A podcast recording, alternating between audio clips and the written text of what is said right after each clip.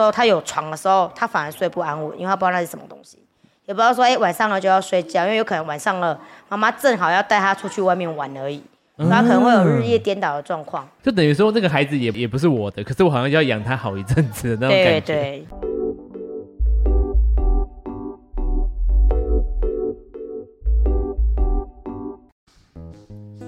大家好，我是大舌头一猪。嗨，我是威哥，哎、今天我们要聊一个很特别的话题， 就是有关寄养家庭的部分。没，错，应该现在大家会听到旁边有小朋友在，对 在奔跑的声这音。是当事者。哎、没错，那我们要欢迎吴先生跟吴太 太。那拍照嘛，哎、对，嗨哎很生疏。 等一下你们一开始为什么会想要接寄养家庭啊呢、因为工作上的环境就是有接触到就是寄养的小朋友，嗯对，然后我就上网查一下寄养家庭的一些内容，嗯，然后有跟先生讨论一下说，哎，我们好像可以尝试看看这样。哦可是为什么会想要尝试啊？因为好我赚知 道好赚，应该说政府还是会有一些补助款，嗯当然有补助款才会让人家有意愿去啊承接这对个啦工作。没错然后我也知道需求很多，因为工作上的关系，发现说，哎、其实很多孩子需要特别这样子的服务内容，嗯哦可是其实寄养家庭的户数很少。因为如果你是顾自己的小孩的话，就比较会有耐心一点。可是如果你顾别人小孩一起吵的时候，应该说我的工作关系本来就是在顾小孩的，嗯所以我会觉得说，嗯哎、只是换个工作场合来讲的话，应该没有那么的 难。嗯，那先生嘞， 先生就没有那么常接触别人的小孩了 吧？我曾经有想过说，有别人教的育小孩，往这个教育这个哦不是， 就是往教育这个方向去走，因为我会觉得，哎、教育小朋友是一个很重要的一个议题。嗯而其实小时候父母就是针对教育这部分比较没有去做一个比较深入的教导我们。你说小时候的对时对对，候，小时候是这样。吴先生要哭了。两位知道。开录开录两分钟我就想落泪， 那所以你就想要当教育者这个身份吗？教育者是其一，可是寄养这种东西，其实刚开始老婆在讨论的时候，我是大概有听她讲她的内容，嗯还有可能小朋友会有一些状况啊，还是什么之类的。起初我是反对的啦，嗯哦，但是就是老婆的坚持跟想说，我们就试试看。 嗯。我觉得观众朋友应该还不清楚什么是寄养家庭。我可是觉我得想，有时候还有一点很好奇，是因为你们自己有小孩吗？嗯，有有自己有小孩，一个、两呃个，，一男一女，嗯，可是这样就等于你要去接别人的小孩，家里会就是三宝妈的概念。对呀，对，这样还不够 啊。应该说我的工作一打十都可以，照理哦说一打三应该没有什么困难。嗯，就刚刚提到的部分呢，啊我觉得应该很多观众朋友都还听不懂什么是寄养家庭。 对啊，什么状况会需要寄养？啊寄养家庭呢，主要是政府针对比较高风险的家庭，然后现在俗称脆弱家庭。嗯对，然后当孩子可能家庭有一些变故跟突发状况的时候，就是迫使他们要就是离开原本的原生家庭，然后他们应该说他们也不太赞成孩子们进入到机构，因为机构毕竟是比较冷冷冰冰的一个体系，嗯然后所以他们希望他们也可以去到一般的家庭，成为一般的孩子，嗯对，所以才会有这种寄养家庭的可是刚才提到一个部分是小朋友，那你那时候寄养家庭小朋友来的时候，呃，两位的小朋友是知道这件事的。有，因为其实我们在呃知道说即将要带一个孩子的时候，我们在大概两三个礼拜前就先跟孩子讲，然后因为妹妹比较小，妹妹不太就还懵懵懂懂，那你在想说，是下人哎哎，是是啥爸爸 妈 妈哎，我就跟他说我们要帮，我们会帮朋友，我们是跟他们讲说哦我们会帮一个阿姨带一个小孩子，嗯然后孩子会来这边跟我们一起。所以恭喜爸爸哎哟。 嗯八嘎高回没有啊，就会跟他说，哎、就是我们即将会有新的一个成员，嗯然后是我们家来，就是暂时就像亲戚朋友的小朋友来我们家住一样，嗯，对啊，就是一个矮的小朋友，我们帮忙他带，对，然后跟他一起生活这样。可是这样的话，你跟小朋友讨论这些事情，有考虑他们同不同意这件事有吗？我先问了，因为当然哦，哥哥知道即将要有一个弟弟来的时候，他是雀跃的，因嗯哦为，对他终于有一个弟弟正晚但班，实质上来的时候，晚他班啊的他们脸已经生无可恋了。就是因已为他要帮忙照顾了。 对对对，就他还不知道说他是即将要照顾别别人的那个角色，对他，我会期待他像哥哥的角色一样嗯去带一个弟弟啊。所以你也会想要借由这个寄养家庭的工作嗯，会希望帮助你的孩子成长。对啊，其实我觉得，呃，小朋友来了之后，对于我自己原本的小孩，他们成长蛮大的，尤其是哥哥，他嗯变成他，我给他赋予很多工作，比如说他要照顾弟弟，然后要跟弟弟一起睡，嗯然后可能要帮弟弟检查功课，对，然后妹妹千里的。落布，对，没有，不倒不用。然后妹妹的话，因为她一直以来都是家里最小的孩子，嗯当她有另外一个小朋友介入的时候，她一开始其实有比较耍赖一点，就比较更骄纵一点。可是现在以现在来看，她反而变成是小朋友的一个大姐姐的角色，明明就是年纪比她小，可是她却因为可能能力上的问题，她还会就是帮她所谓的哥哥使唤小她哥哥对使唤她，有一点的类似。所以刚，所以你这个寄养的小朋友是卡在你两个小孩的中间。中间嗯，这样的话，你会说他的能力比较不足的原因是什么？哦，因为这个孩子他本身目前有发展迟缓的状况，嗯嗯，对，所以他的能力来讲的话，会跟他的实际年龄会落差大概快要一岁左右。嗯，对，像他刚来的时候，基本上是没有口语的，就是对，只会没点办头法啊摇。头，然后你问他问题，只会嗯嗯嗯这样。可他是听得懂，听的，嗯，有一些比较难的就不太懂，生活指令上可以，然后没办法回应。对，就只会点头摇头。所以是发展迟缓上面的小朋友比较会了，还是有其他状况的部分？哎、不好意思，现在先我们现在听众会听到就是，哎， 对嗯对对很这样很是热闹的现场声音 live，对哎对对对， 所以应该是还好。应该说不会针对小朋友个别的，只是对说针对他们的家庭。既然嗯家庭的话的服务是针对他们整个家庭，那可是通常在这种比较脆弱家庭的孩子，他们大部分会伴随一些比较发展上的就是 delay，、文化刺激不足。 就算家里如果都不跟他们讲话的话，他们可能就会比较容易丧失语言的能力就会遇到之类的 D E L E Y 的事情。OK， OK， 啊，不要求。什么东西啊？我刚才讲到什么东西啊？现在有小朋友在这边，我又不能骂脏 话。你刚才讲的够多了吧？在录之前。哎，可是好，那我们请吴先生的当事者，哎吴先生小孩，哎你有什么感受？？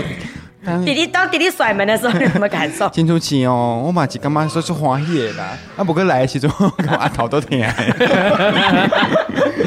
哎、可是你们以接到这个个案的时候，呃，你们会怎么去跟他谈呢？我就是是当初知道他怎么状况。对啊呀、跟社工说，因为毕竟我跟先生我们两个都有正常的工作，嗯然后没有强求一定非得要去承接这个寄养家庭的服务，只是说，哎，刚好没和彼此之间都有符合需求的话，我们才愿意接。所以当时候他有跟我们说，孩子有在上学的状况，你可以开一些条件之类的。对对对，我们需要孩子也去上学。我因为我本身不是保姆或者对是在对家里家管，嗯，好，那刚才提到的部分就是，寄养家庭是因为发展迟缓才会送过来吗，还是有什么其他的条件才会？应该说寄养家庭啊，他们是针对他们家庭在做服务的，通常是他们的家庭出现了一些问题，嗯然后紧急可能被社工安置，然后才会带出来。嗯对，所以不见得小朋友要有什么特别的状况，而是他的家庭有状况。嗯，只是说，大部分这种家庭的孩子，他们都会伴随一些比较发展迟缓的部分。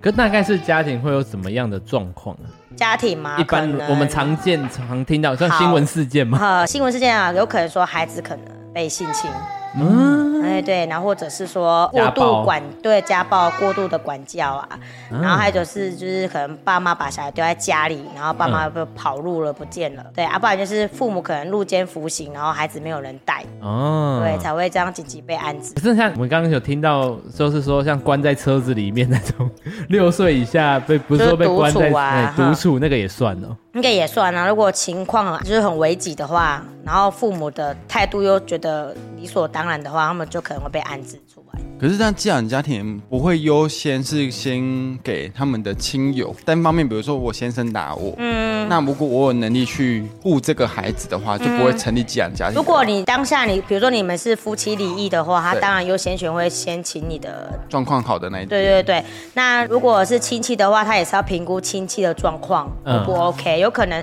同样形态的家庭，他们的亲戚朋友也会是同样的形态。嗯，所以寄养家庭的小朋友会有年龄上的分界嘛？比如说会有多大会有以上就不会去寄养，哦，通常大概大概在十八岁以上，就是撇开儿童了之后就不很会大呢很大啊大呢所以有一部分的寄养家庭他们是会接受比较大的孩子，可是他们相对遇到的状况就会比较多一点。哦，对啊，对，比如说少女的话，可能就是一些俏家少女啊，啊，哦对，援交的少女之类的，所以他们延伸的问题就会又会更多一点，嗯嗯嗯，嗯，所以亲戚的话也是包含说阿公阿妈那类的都算在里面。也算在里面。可是他们还是会评估一下他们的能力。就九族都会先评估过后不行才会到寄养家庭。对，就像我们现在可能会突然接到一通电话说，哎、谁的小孩可能妹妹的小孩不克哎、不克照顾，然后可嗯看我们有没有意愿或干嘛的吗对？他们会先评估看看状他况，们不会说强迫要先给亲戚，不会强迫，可是他们也在评估说，哎，通常到寄养家庭的话是不会让原生父母去看到孩子的。哦那如果你把它放在亲戚家，那父母也很容易去亲戚家看小孩啊。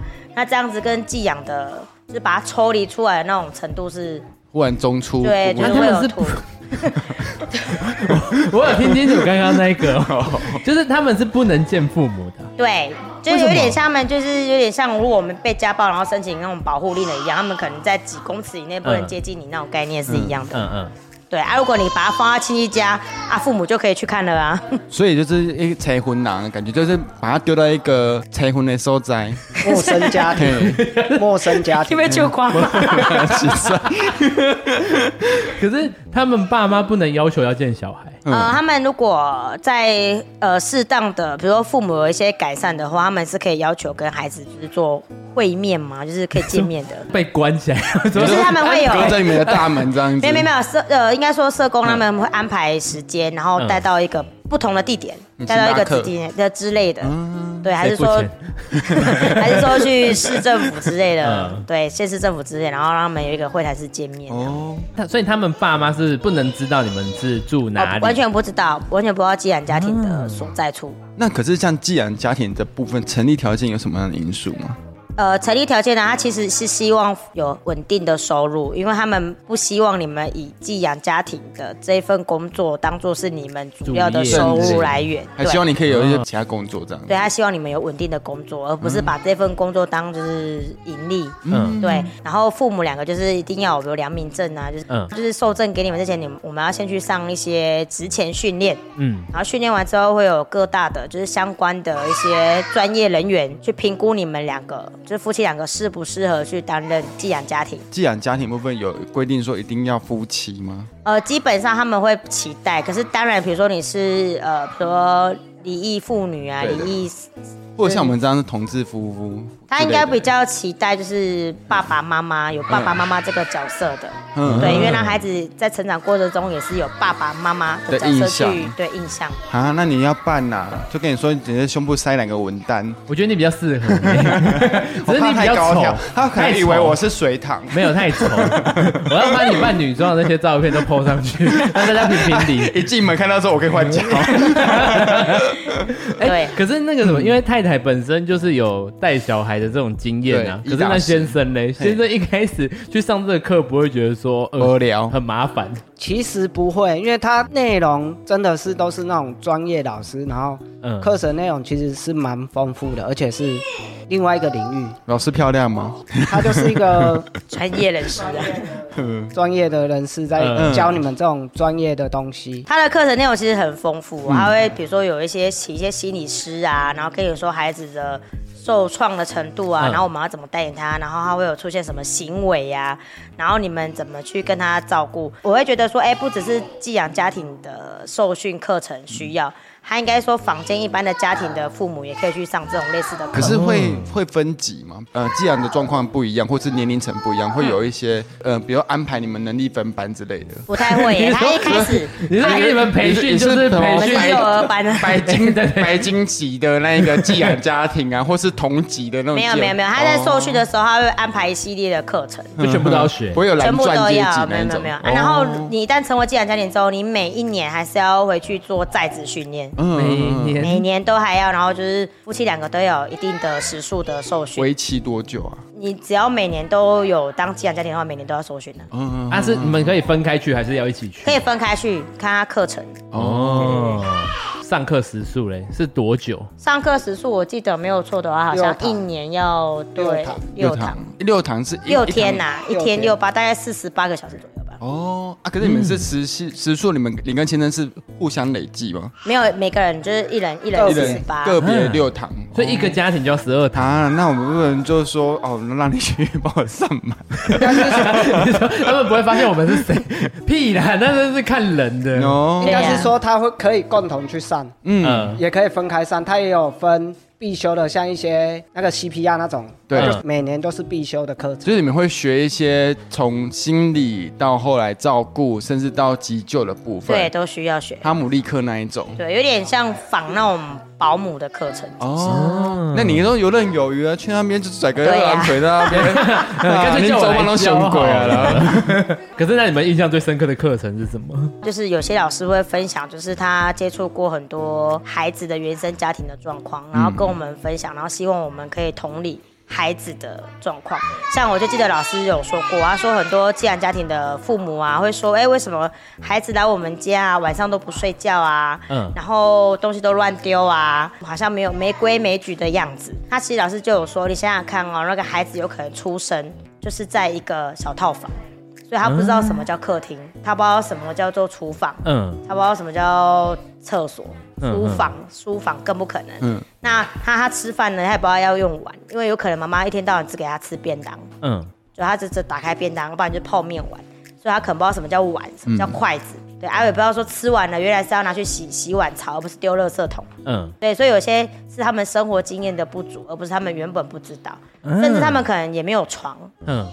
对，没有床，然后就是可能随便乱住啊，还是跟妈妈流浪啊。嗯，所以当到你们家的时候，他有床的时候，他反而睡不安稳，因为他不知道那是什么东西，也不知道说，哎、晚上了就要睡觉，因为有可能晚上了，妈妈正好要带他出去外面玩而已。嗯所以他可能会有日夜颠倒的状况，对，所以这些就是孩子他们面临到，你会觉得说，哎、我给他那么正常的家庭啊，啊为什么他没办法什适么都不会应之类啊？的克林伯困过席梦思啦，对对对，类似这种这种来嘛，在讲啊，苦爱嫁婆啦，哦因为妈妈可能只给他外套啊，你还亏家林奇。对啊，妈妈捶归零也有可能啊，哦，了对解。啊可是因为太太本身就是对照顾小孩这一方面已经很专业了，嗯对那先生呢？先生应该没有预期到自己会碰就过从像零这样开的始小的朋时友候。你是怎么样面对说做好这心理准备，说我要即将面对像这样子的小朋友？像我会觉得平等，假设今天哥哥妹妹有什么，他也要有，嗯，对，要让他知道说，哎，爸爸妈妈对待他跟对待自己的小孩其实是平就等是的。，哎呀，我 iPhone 十四 Plus 一买爱有几台，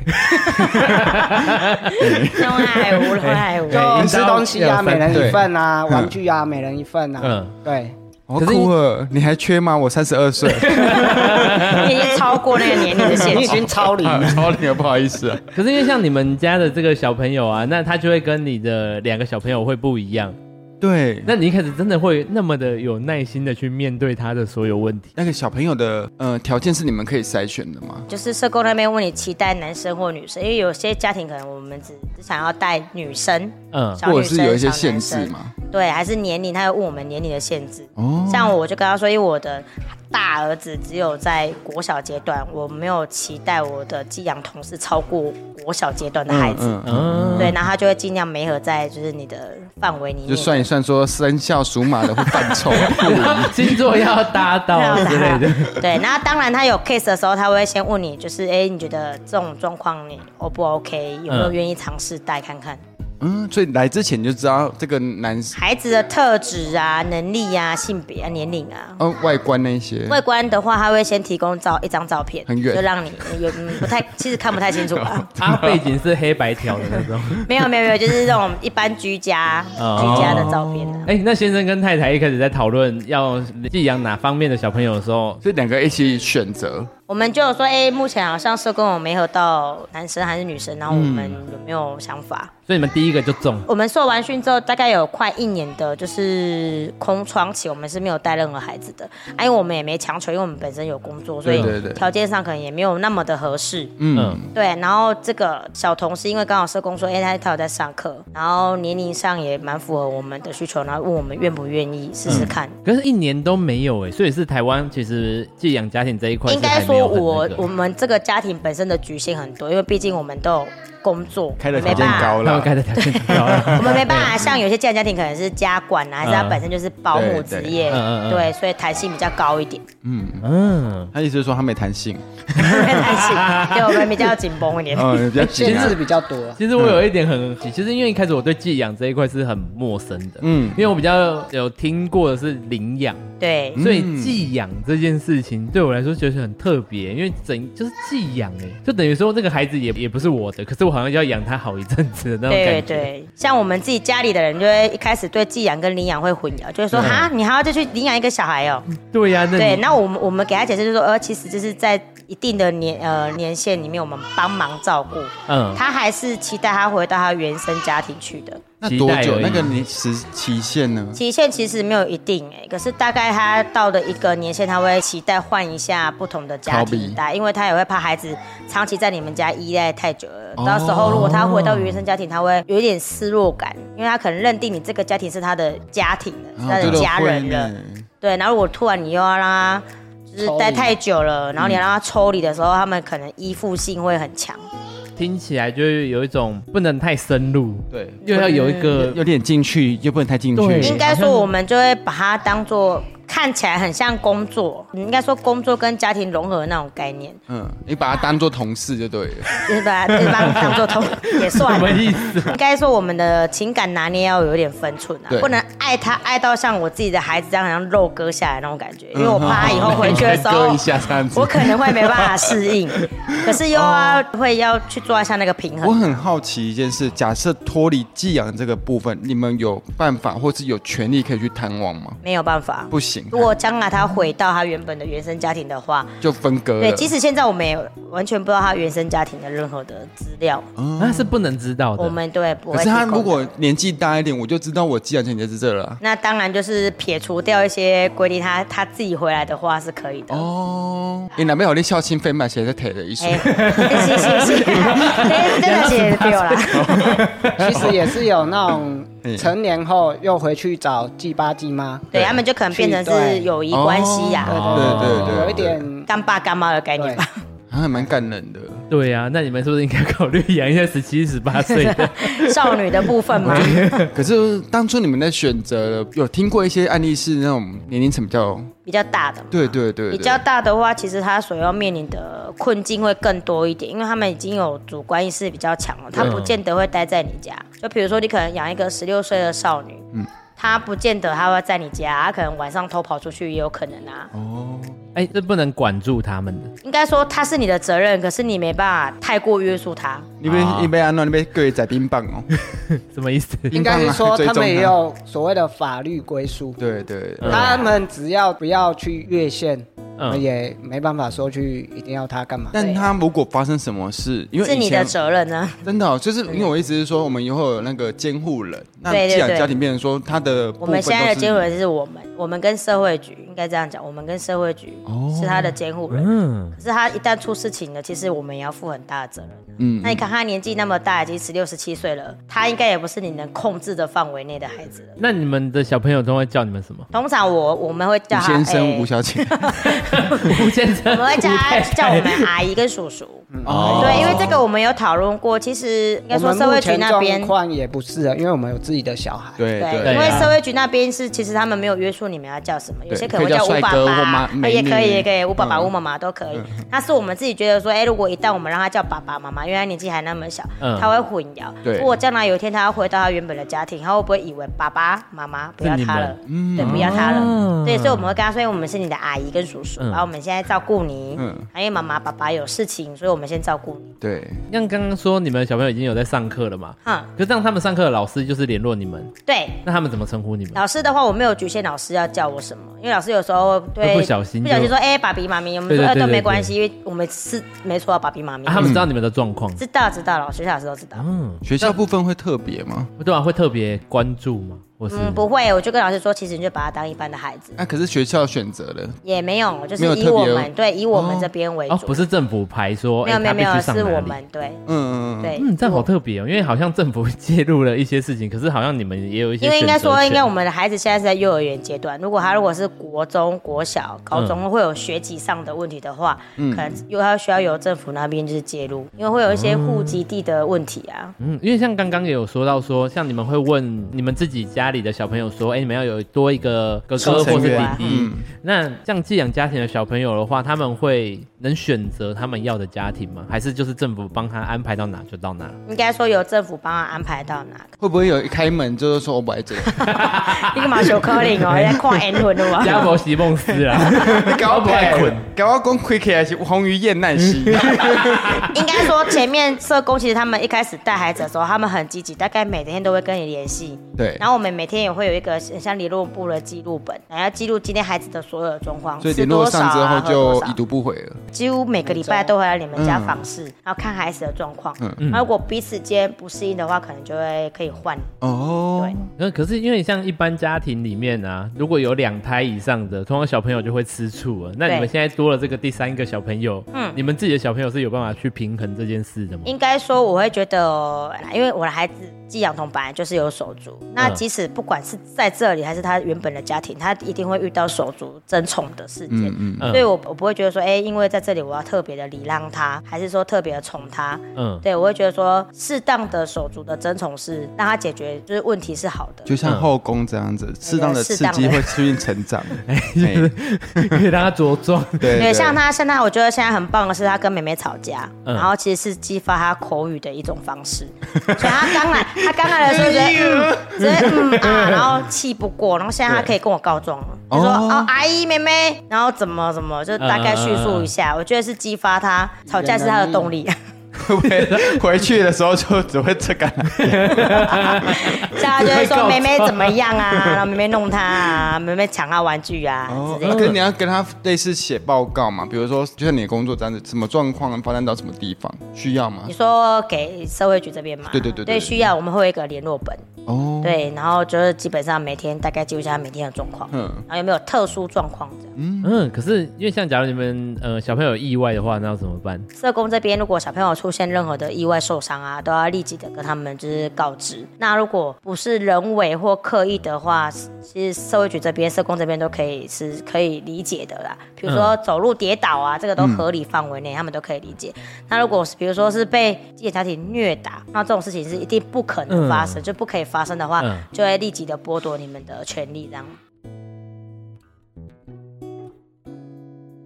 大家好，这集分了上下集哦，记得到各大 podcast 平台按下订阅、喜欢并追踪。我们现在也有创立 YouTube 频道，我们的频道叫做大舌头 Big Tongue。那小舌头们也记得在 YouTube 帮我们按下订阅、分享及追踪，我会陪着你，我们下次见。拜拜。